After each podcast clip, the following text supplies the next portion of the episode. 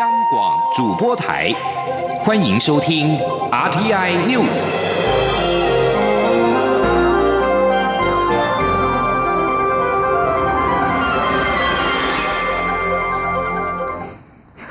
各位好，我是张旭华，欢迎收听这节央广主播台提供给您的 RTI News。新任六都市长就任之后，今天首度出席行政院会，各都市长关切非洲猪瘟防疫和厨余处理方式、地方建设经费以及统筹分配管的问题。行政院长赖清德在院会回应，后续的地方政策推动不分党派，中央一定会予以支持。赖奎也表示，地方政策可以搭配中央政策一起推动，将可立于不败之地。记者王威婷报道。新任六都市长二十五号就任后，台北市长柯文哲、新北市长侯友谊、桃园市长郑文灿、台中市长卢秀燕、台南市长黄伟哲和高雄市长韩国瑜二十七号首度列席院会。六人抵达院会签到后，与部会首长握手致意。行政院长赖清德抵达后，也一一与六都市长握手。赖奎并在院会一开始时，恭喜六都市长高票当选，欢迎大家出席行政院会。也祝福未来市政顺利圆满成功。院会临时动议时，赖清德请六都市长发言，侯友谊、卢秀燕、黄伟哲和韩国瑜皆提出建议方向。行政院发言人古拉斯尤达卡转述表示，六都市长关心非洲猪瘟疫情、厨余处理方式、地方建设和地方统筹分配税款等议题。对于六都市长的要求，赖奎回应：国家建设或经济发展必须中央与地方一起合作，后续地方政策推动，中央会不分党派一定予以支持。古勒斯转述说。院长清楚的说，国家的建设或是经济的发展，不能单靠中央或是地方，必须要中央跟地方一起合作。那么后续各直辖县市跟县市长各种政策的推动，中央不会分党派。不会看新就任的市长是谁，一定会予以支持。院长非常清楚的表达立场，同时他也补充说，政策是延续的，前任市长或是县长对于民众答应的各项的事项都必须要继续，所以行政院当然也同意现任县市长的政策也会继续的执行。针对侯友谊提及统筹分配税款的问题，财政部则说，未来会配合行政院提成，适度提出财划法修正草案，目前还需要更多讨论。而卢秀燕提出减少燃煤机组、改善空气品质，赖清德则回应，政府会遵守公投结果，经济部一月也会提出能源政策盘点，届时也会与地方政府沟通。中央广播电台记者王威婷采访报道。为了因应近年来我国面临人才外流的情况，以及增进移民人权保障，内政部部汇报今天通过入出国及移民法修正草案，整部移民法大翻修。其中一项重要的修法内容是回应移民团体多年来的呼吁，也就是放宽离婚外配可以继续居留在台湾的限制，提升婚姻移民的权益保障。记者刘品希报道。现行入出国及移民法规定，并非自愿离婚的外配，如果没有拿到家暴保护令或是小孩的监护权，就失去居留权，必须被迫出境。移民团体多年来不断呼吁修法，为了保障人权、落实国境安全管理、吸纳外国人才来台，内政部翻修移民法，一共修正四十一项条文。根据修正后的条文，新住民配偶在离婚后，只要有抚育亲生子女的事实或会面交往。以及是因为遭受家暴离婚而且没有再婚者，都可以再继续居留。此外，有特殊贡献的高级专业人才或是投资移民，其配偶与未满二十岁的子女都可以随同申请永久居留，以强化家庭团聚权。移民署入出国事务组副组长林怡俊说：“这是保障未成年子女最佳利益，然后增列外国人与离婚后对未成年亲生子女有抚育事实或会面交往。”以及因遭受家暴离婚且未再婚的，得继续拘留。修法也松绑海外侨民停留居留的规定，持有我国护照的台湾地区无户籍国民入国可以不用申请入国许可，而且申请居留的规定由合法连续停留七年以上放宽为五年以上，并放宽国人海外出生的子女持我国护照入国申请定居不受年龄限制。此外，修法也简化外国国专业人才申办居留证的行政流程。至于在国境管理方面，修法强化国境执法作为，增订移民署执行职务人员在入出国查验时，有事实足认当事人所持护照或其他入出国证件是冒用或是冒用身份申请时，可以暂时将其留置于勤务处所进行调查，并增定刑责。另外，也针对未经许可入国或受禁止出国处分而出国者，修法提高刑责。央广记者刘聘熙在台北的采访报道：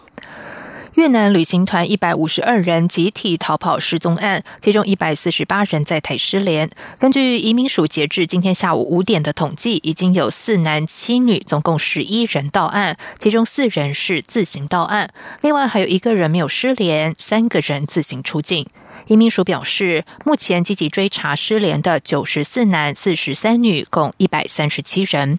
外交部发言人李宪章今天表示，外交部在第一时间就和越南政府就此事交换意见，表达我严正关切，并且获得越方的正面回应。同时，住处也和当地的旅行业者联系，呼吁业者以合法的方式处理关红专案相关组团事宜。记者欧阳梦平报道。越南旅游团爆发史上规模最大的旅客集体逃逸事件，由东森旅行社承办的大型越南团共一百五十三人，二十五号以关红专案赴台观光，其中一百五十二人脱逃失踪。外交部发言人李宪章二十七号表示，外管在第一时间就与越南政府相关部门针对此事交换意见，并获得越方正面回应。外交部在二十六号上午也邀请越南驻台代表处官员到外交部，表示我政府对此事的严正关切与重视。李县长说：“当然，我们外管第一时间也跟这个越南政府相关的部门哦，针对这个部分交换意见，那也获得越方正面的回应啊。那么昨天早上，我们亚太司外交部这边也请。”邀请这个越南驻台代表处的官员到外交部来，针对这个部分交换意见，表达我们政府对这个事情严重的关切。呃，而且我们提醒对方，预警对方希望能够正视这个问题，也能够配合来相应做必要的这个机制的检讨跟处置。李宪章指出，除了与越南官方联系，希望越南政府提出强化的具体作为外，住处也直接与当地旅行业者对话，呼吁业者以合法的方式处理关红专案的相关组团事宜。至于台湾方面，李宪章表示，外交部已经向行政院建议，希望尽快针对关红专案目前适用的机制及管理办法进行进一步跨部会讨论，并加强，不管是上游观光局的把关，或是下游针对人别核发电子签证的流程，都应该严格检视，避免类似脱逃事件再度发生。李宪章并强调，虽然这起个案情节严重，但不希望影响到关红专案其他对台湾经济及观光产业正面的部分，所以会就事论事，严格检讨。中央广播电台记者欧阳梦平在台北采访报道。国发会今天公布十一月景气对策信号综合判断分数为十七分，较十月大幅下降五分。灯号续成代表景气趋弱的黄蓝灯，离低迷的蓝灯只差一分。国发会指出，景气领先，同时指标都持续下跌，而且跌破长期趋势。九项构成项目的灯号也都明显变灯，加上外在环境严峻，确实让人担心景气有转向的可能。记者杨文君报道。国八会二十七号公布十一月景气对策信号综合判断分数为十七分，较上月下降五分。灯号续成代表景气趋弱的黄蓝灯，九项构成项目中，机械及电机设备进口值由黄红灯转成绿灯，工业生产指数、海关出口值及批发零售餐饮业营业额皆由绿灯转成黄蓝灯，以及制造业销售量指数由黄蓝灯转成蓝灯，分数各减少。一分，其余四项灯号不变。国发会经济发展处处长吴明慧指出，景气领先，同时指标均持续下跌，过去指数都还维持在一百以上，但现在两者都已跌破一百，也就是跌破长期趋势。九项构成项目的灯号也都明显变灯，只剩机械及电机设备进口值还维持在绿灯，其余都亮出了黄蓝灯或蓝灯。加上国际上美洲贸易战、地缘政治等不确定因素，让外在环境严峻，确实让人担心景气有转向的可能。他说。就是外在的环境，如果今天外在的环境好，我就会稍微有点信心。可是因为外在的环境看起来好像也有面临一些比较严峻的挑战，哈，我们很多的议题大家都耳熟能详，知道一些外在环境的一些风险，所以我觉得这个会会让我对未来的前景是。所以会比较担忧。由于灯号的分数已连续四个月下滑，是否代表景气高峰已过？吴明慧认为，景气的峰谷认定还是要看长期趋势，至少要一年过后再回头看，才能确认是否景气高峰已过。目前还无法判定。中央广播电台记者杨文君台北采访报道。针对中国大陆认为猪肉不适用两岸农产品检疫检验合作协议一事，陆委会今天批评陆方的说法心态可疑，根本没有顾虑台湾人民的感受和权益。陆委会并要求陆方透过既有的联系管道通报疫情资讯，不要让防疫出现漏洞。记者王兆坤报道：中国大陆国台办认为台湾长期没有进口大陆猪肉，所以非洲猪瘟疫情通报。不适用两岸农产品检疫检验合作协议。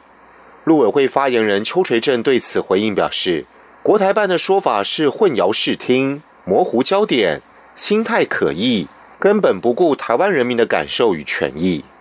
邱垂正指出，根据两岸农产品检疫检验合作协议第一点的防范动植物有害生物传播扩散，第五点及时通报进出口农产品重大疫情等条文内容。两岸之间本来就应该相互通报，他说：“相关的防疫作为，亦非我我方片面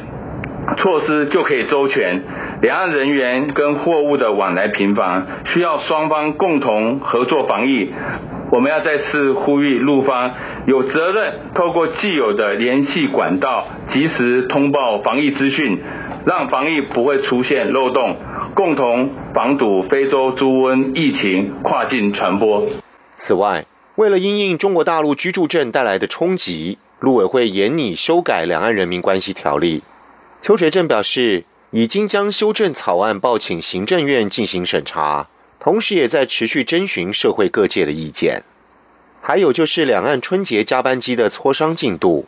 邱垂正表示，双方民航主管部门之间的沟通联系没有问题。我方已同意东方航空及厦门航空提出春节加班机的申请，并会尽量朝可能不要限制的方向来努力，期待相互尊重、互视善意处理相关细节问题。邱垂正强调，希望春节加班机以及各种春运规划，能为在大陆的台湾民众提供舒适的返乡服务。中央广播电台记者王兆坤台北采访报道。继续来关心的是，第三届台日海洋事务合作对话会议今天在东京召开，针对海难搜救合作、海洋科学调查、渔业等领域的合作议题协商，约定签署两项合作备忘录。日本台湾交流协会会长大桥光夫在致辞时表示，期待透过这项会议加强台日海洋事务合作。而今天的会议上，台日双方也将签署有关因应走私与非法入出境的合作备忘录，以及海洋科学上的合作项目。邱毅人在致辞时表示，台日海洋事务对话非常重要，双方在海洋事务多年的努力，互相建立非常多的合作机制，但是也有很多。等待进一步解决的问题。在欧洲联盟正处于混乱之际，罗马尼亚将于明年一月一号接任欧盟轮值主席，而欧盟和布加勒斯特越区民粹的政府目前在多项议题上呈现意见分歧。在罗马尼亚担任轮值主席的前六个月中，欧盟将会有若干重大事件发生，包括英国脱欧、欧洲议会选举以及下年度的预算讨论。而欧洲怀疑论者正努力寻求扩大在欧洲议会的影响力。罗马尼亚和布鲁塞尔之间持续的紧张关系，可能会让事情更为复杂。双方关系降温的一项主因是，罗马尼亚执政党社会民主党计划改革罗马尼亚的司法体系。以上新闻由张勋华编辑播报。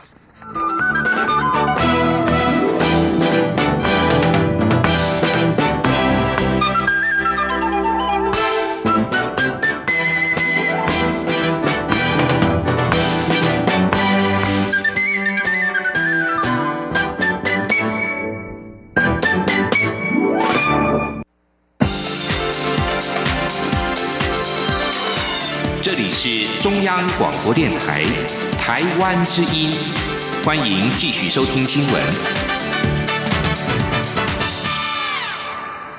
时间是十九点十五分，欢迎继续收听新闻。内阁改组的传闻不断，外传前行政院长苏贞昌将回国担任阁魁。对此，民进党主席候选人尤银龙今天和媒体查叙时表示，如果蔡英文总统真的决定任命苏贞昌为阁魁，那会是一剂猛药，或许可以让民进党在短期之内振奋起来。但社会将会有两极反应，不会一致赞扬。尤银龙呼吁执政高层做决定前要三思，败军之将不足以言勇。记者刘。玉秋报道：民进党九合一选战大溃败，党内检讨声浪四起，内阁改组的传闻也甚嚣尘上。外传行政院长赖清德辞意甚坚，而前行政院长苏贞昌则成了新阁魁的热门人选。对此，民进党主席候选人尤金龙二十七号与媒体查叙时表示，苏贞昌的人事还在传闻中。若蔡英文总统最后真的决定任命苏贞昌为阁魁，那会是一剂猛药，或许可以让民进党在短期之内能够振奋起来，但社会也会有些顾虑，不得不三思。社会的反应会是 正反两极啦，啊，会正反两极。不会一致的赞扬，啊，不会有一致的赞扬。民进党支持者或许会比较包容，但是民进党支持者现在已经是社会的少数，啊，那这是不是一个好的决定？是不是一个正确的决定？我觉得在最后决定还没有做成之前。恐怕，啊，还要再三思而后行呐！啊，败军之将不足以言勇啊。尤云龙也建议蔡总统若要真的由苏贞昌继任阁魁，就要同时下定决心，尊重行政院长的职权，不会再经常回廊谈话，讲些属于行政院职权范围的问题，还要确立宪政体制上的双手掌模式，不要再像过去那样强势，或许可以看到新的希望。至于民进党有股可能征召无党籍的柯文哲，让二零二零总统大选形成白绿配。尤云龙说，民进党作为执政党，不可能放弃总统提名，也没理由推一个副手去搭配无党籍的总统候选人，自甘沦为配角，发生的几率是零。尤云龙并说，若他当选党主席，会极力捍卫党的制度和价值，总统初选开放登记，重返党的民主程序。中广电台记者刘秋采访报道：九合一大选过后，国民党出现终身代接棒的呼声越来越高。国民党立委蒋乃新今天在脸书宣布，不再参选下届台北市大安区立委，要让后起之秀接棒。江乃新表示，他从一九八一年十二月二十五号进入市议会，开始登上民意代表的舞台。随着时间推移，如今议会同袍只剩下他一个人，仍然在民意代表职位，心中有些感慨。蒋乃新的民意代表工作走了三十八年，连任七届市议员及三届立委。他感谢民众的支持和肯定，但也提到该交棒的时候就该交棒。经过思考后，决定不再参选下届台北市大安区的立委选举，支持让有新思维、新视野的后起之秀接续任务。由于台北市大安区向来被视为传统国民党票仓，如今蒋乃新宣布不再角逐连任，势必会掀起国民党内另一波的人才竞争。行政院今天表示，明年的元旦起，总共有四十二项新政策实施，包括基本工资调整、税制优化措施、分级调整 ATM 小额跨行转账手续费等等。行政院指出，明年元旦起调升劳工基本工资，由新台币两万两千元调整到两万三千一百元，每小时基本工资由一百四十元调整为一百五十元。另外，含财政部青年安心成家购物优惠贷款。提供多元利率选择，有混合式固定利率、一段式及两段式机动利率等三种利率选择，满足各类家庭贷款需要。其他新制还有：明年五月申报综合所得税时适用税负新制，修正基本生活费比较基础计算规定，调高综合所得税四项扣除额额度，以及调降最高税率为百分之四十。尽管会明年三月底实施分级调降 ATM 小额跨行。转账手续费五百元以下，每账户每日免收一次手续费；五百零一元到一千元，每笔十元；一千零一元以上，维持每笔十五元。继续来关心的是，蔡英文总统今天上午接见第二十届国家建筑金质奖以及第十五届国家品牌玉山奖得奖人。总统表示，建筑业是火车头产业，可以对整个台湾发挥示范作用。像是节能减碳，就是政府非常重要的政策目标。他希望借由智慧绿建筑的政策推动，在建筑及营造过程中达到永续发展与生态平衡。记者欧阳梦平报道。总统致辞时表示，国家建筑金质奖是建筑界相当引以为傲的最高荣耀，多年来促进了台湾整体工程品质与建筑美学发展，更带动许多重要的反省与风潮。总统表示，建筑业是我国各行各业的火车头产业，从建筑方面开始导入创新、节能的工法与建材，不只是对相关产业及各个领域，甚至对整个台湾都可以发挥最有效的示范作用。总统说：“节能减碳是我们非常重要的呃政策目标。我们推动智慧绿建筑，就是要把生态、节能、永续等等的重要的元素融入到建筑的发想跟设计、营造的每一个环节当中，希望可以在整个建筑营造的过程中，可以达到永续发展的个生态平衡。”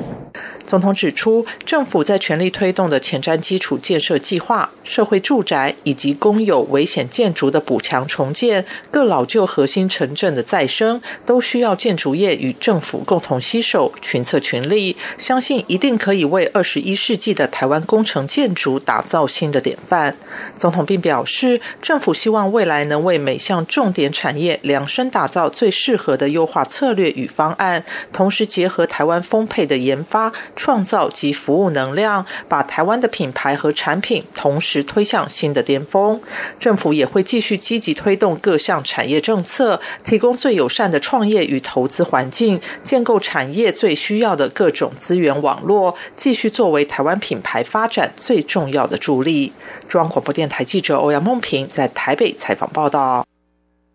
为了迎接二零一九年的到来，海拔超过两千公尺的福寿山农场也举办了跨年活动。除了是全台海拔最高的农场之外，跨年不走喧闹的演唱风，而是改走安静浪漫的冬季观星活动。福寿山农场厂长吴家昌表示，除了邀请专业老师带领观星之外，活动不仅不收费，还配合民众不打烊，希望用另一种方式迎接新的一年。记者肖兆平报。迎接二零一九年的跨年晚会即将到来，各地方都有热闹滚滚的表演晚会。而退辅会辖下的福寿山农场也安排了跨年活动，不过不是演唱会，而是要在海拔两千公尺以上的高山看星星，带领民众寻找冬季大三角。退辅会辖下农场努力转型拼观光，福寿山农场更是积极，除了参加今年的国庆花车表演外，跨年活动也没落后，彻底发挥地理与季节优势，规划关心的跨年活动。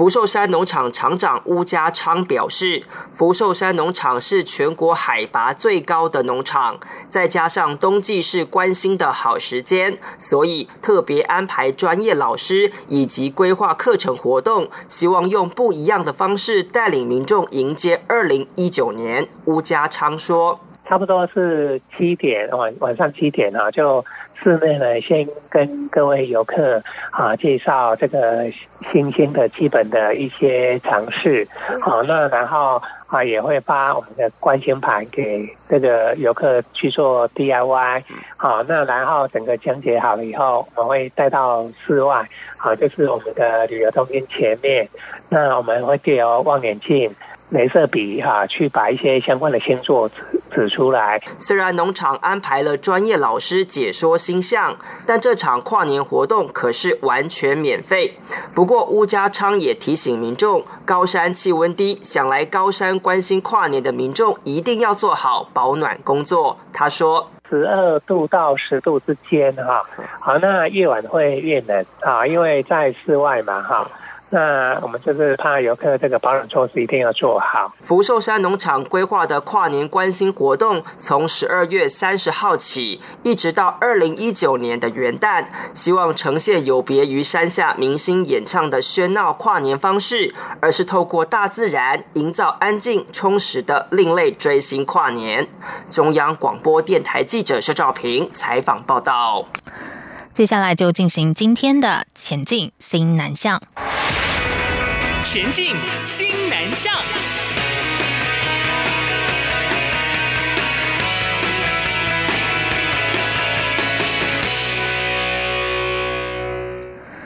在艺术工作室担任驻村助理的张小玲，今年获得国家艺术基金会的补助，前往泰国曼谷艺术文化中心展开一个月的交流计划。张小玲发现，相较台湾，泰国的艺术机构很懂得开辟财源，而且这趟旅程因为角色转换，也使他深刻感受到驻村艺术家的需求，进而找到艺术行政人员的工作价值。记者陈国伟报道。国家文化艺术基金会推展海外艺游专案，补助三十五岁以下的艺术工作者到海外进行至少三十天的交流计划。毕业于东吴大学英文学系的张小林，在竹围工作室担任驻村助理三年，平时负责艺术进驻计划的联系、翻译等工作。他这次到泰国曼谷艺术文化中心，深度观察泰国在社区计划及当地艺术的运作与管理方式，结果发现泰国的艺术机构很。会找资金、找资源，因为台湾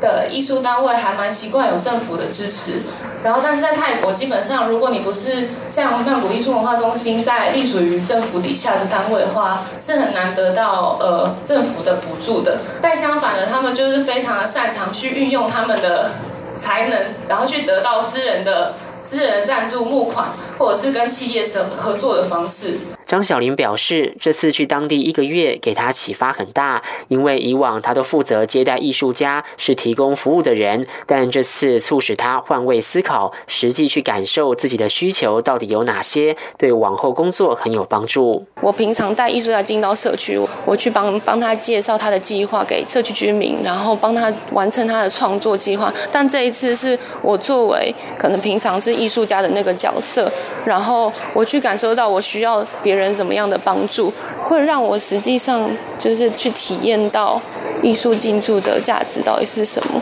张小林说：“当有艺术家来台驻村时，必须靠艺术行政人员把他带到适合发挥的地方。如果自己的能力可以更加专业，就能将各国艺术家带往不同的高度，创造不一样的机会。他发现他找到自己工作的价值，未来也将更主动积极的去看见每个驻村艺术家的计划内涵。”中央广播电台记者陈国伟台北采访报道。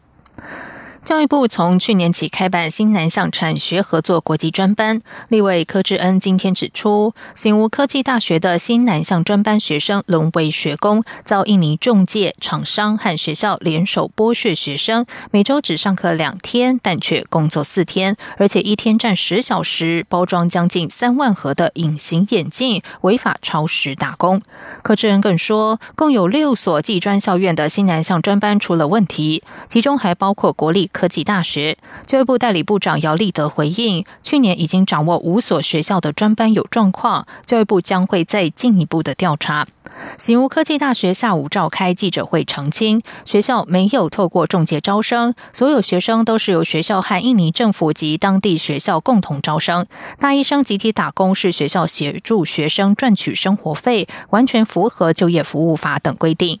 醒吾科技大学国际长国安明表示，印尼邦加省官员曾经来台面对学生，也赞成学校做法，所以绝对没有透过中介牵线。这段时间确实有三位印尼学生离开，但主因是学生到课率不好。教育部技职司长杨玉慧表示，如果有学校没有依规定办理新南向专班，将不会再核给专班名额，并扣减私校奖补助款，甚至列入专案辅导学校。以上新闻由张旭华编辑播报，这里是中央广播电台台湾之音。